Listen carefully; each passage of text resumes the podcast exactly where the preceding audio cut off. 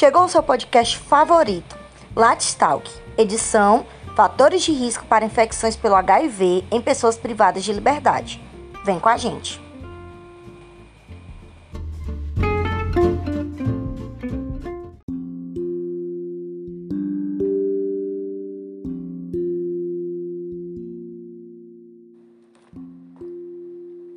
Olá, galera, tudo bem com vocês?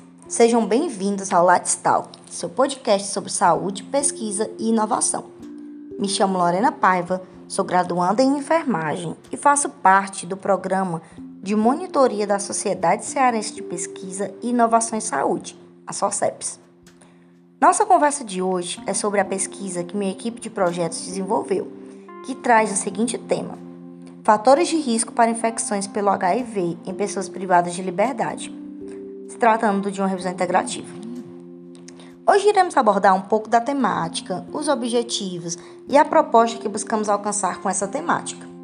Para uma melhor compreensão, vamos desvencilhar o assunto do início. A Síndrome da Imunodeficiência Adquirida, AIDS, é a mais grave e conhecida das ISTs. É uma doença emergente que representa um dos maiores problemas de saúde pública da atualidade, em virtude de seu caráter pandêmico e sua gravidade. Não devemos negar que a política de saúde preventiva brasileira tem realizado importantes estratégias de combate à disseminação do HIV. Podemos destacar como principais métodos a distribuição universal de medicamentos antirretrovirais, as campanhas que estimulam o uso de preservativos, o controle da qualidade dos hemoderivados nos bancos de sangue e hospitais e a considerável redução da transmissão vertical do HIV. Ao que se trata da população prisional brasileira, os números trazem que a mesma gira em torno de 230 mil pessoas. Mais da metade dos presos tem menos de 30 anos. 95% são pobres, 95% são do sexo masculino, dois terços não completaram o primeiro grau e cerca de 12% são analfabetos. A superlotação e a falta de estrutura dos presídios tornam um ambiente propício à propagação de doenças, agravando ainda mais a situação, com o fato de que os presos não conseguem ter acesso à saúde básica, o que é um direito permanente, ignorado, descumprido diante da legislação. Essa população interage com a comunidade pelo meio dos familiares, visitantes, servidores prisionais e das diversas reincidências além de demonstrar as desigualdades sociais apresentadas ao longo da história do país, e tem ainda mantido o papel de órgão punitivo, enquanto se abstém da responsabilidade de ressocializar a pessoa privada de liberdade. Toda essa não ressocialização dos encarcerados, por sua vez, resulta em uma sociedade que julga muito o indivíduo preso como alguém que nunca conseguirá modificar o seu comportamento.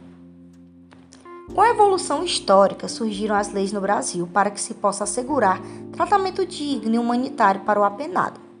Estabelecido que se cumpra a pena em condições dignas, existe a Lei da Execução Penal, que estabelece no seu artigo 85 que os estabelecimentos penais deverão oferecer lotação compatível com a estrutura, devendo haver fiscalização pelo Conselho Nacional de Política Criminal e Penitenciária, e que determinará o limite máximo para cada estabelecimento, de acordo com a sua estrutura. Em consonância com o artigo 88 desta mesma lei, ressalta-se que o condenado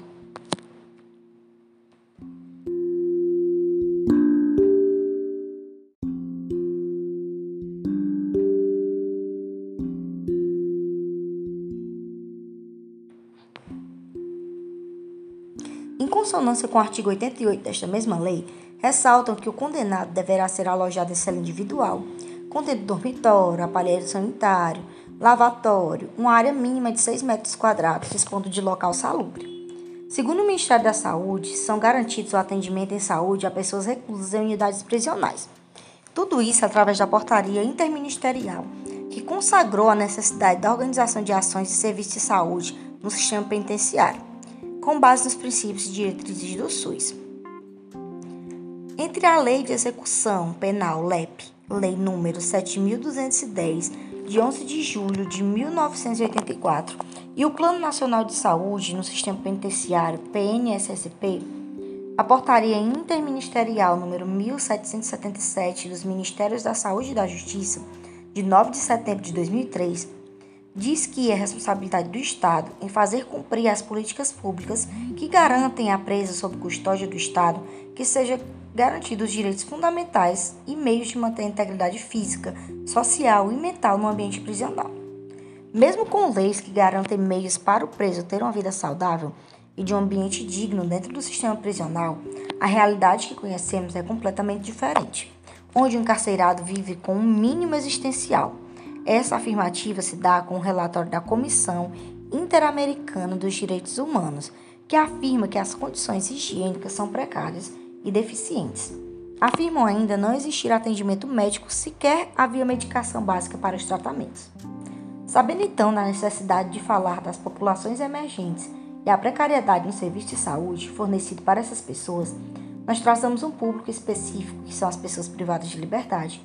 E aprofundando mais o assunto, emergiu a necessidade de trazer à tona a incidência dos fatores de risco para os índices de STs entre os mesmos, que, pasmem, são números absurdos.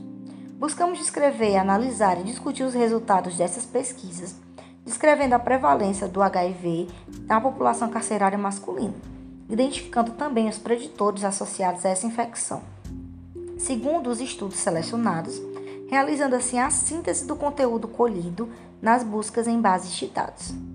Durante o processo de amadurecimento e decisão de trabalhar esse tema, Inúmeras foram as carências que, enquanto equipe, identificamos acerca do processo de fornecer atenção à saúde dos encarcerados, os quais iremos nos aprofundar no decorrer de toda esta série. Nossa proposta de pesquisa foi então identificar os fatores motivadores das altas incidências de STs nas unidades prisionais entre os detentos, contribuindo assim para a comunidade científica, para os profissionais e comunidade em geral com essas informações. Nos aprofundamos no assunto e fomos capacitados através de formações fornecidas pela equipe Seventinho e coordenação geral da SOCEPS, que foram fundamentais para o nosso processo de desenvolvimento desse trabalho. Então, galerinha, animados para o próximo episódio? Nossa série está maravilhosa. Já salva o episódio, manda para os amigos e colegas da área e ativa as notificações para não perder o próximo. Foi um prazer compartilhar esse tempo com vocês. Tchau, tchau. Esse foi mais um Lights Talk.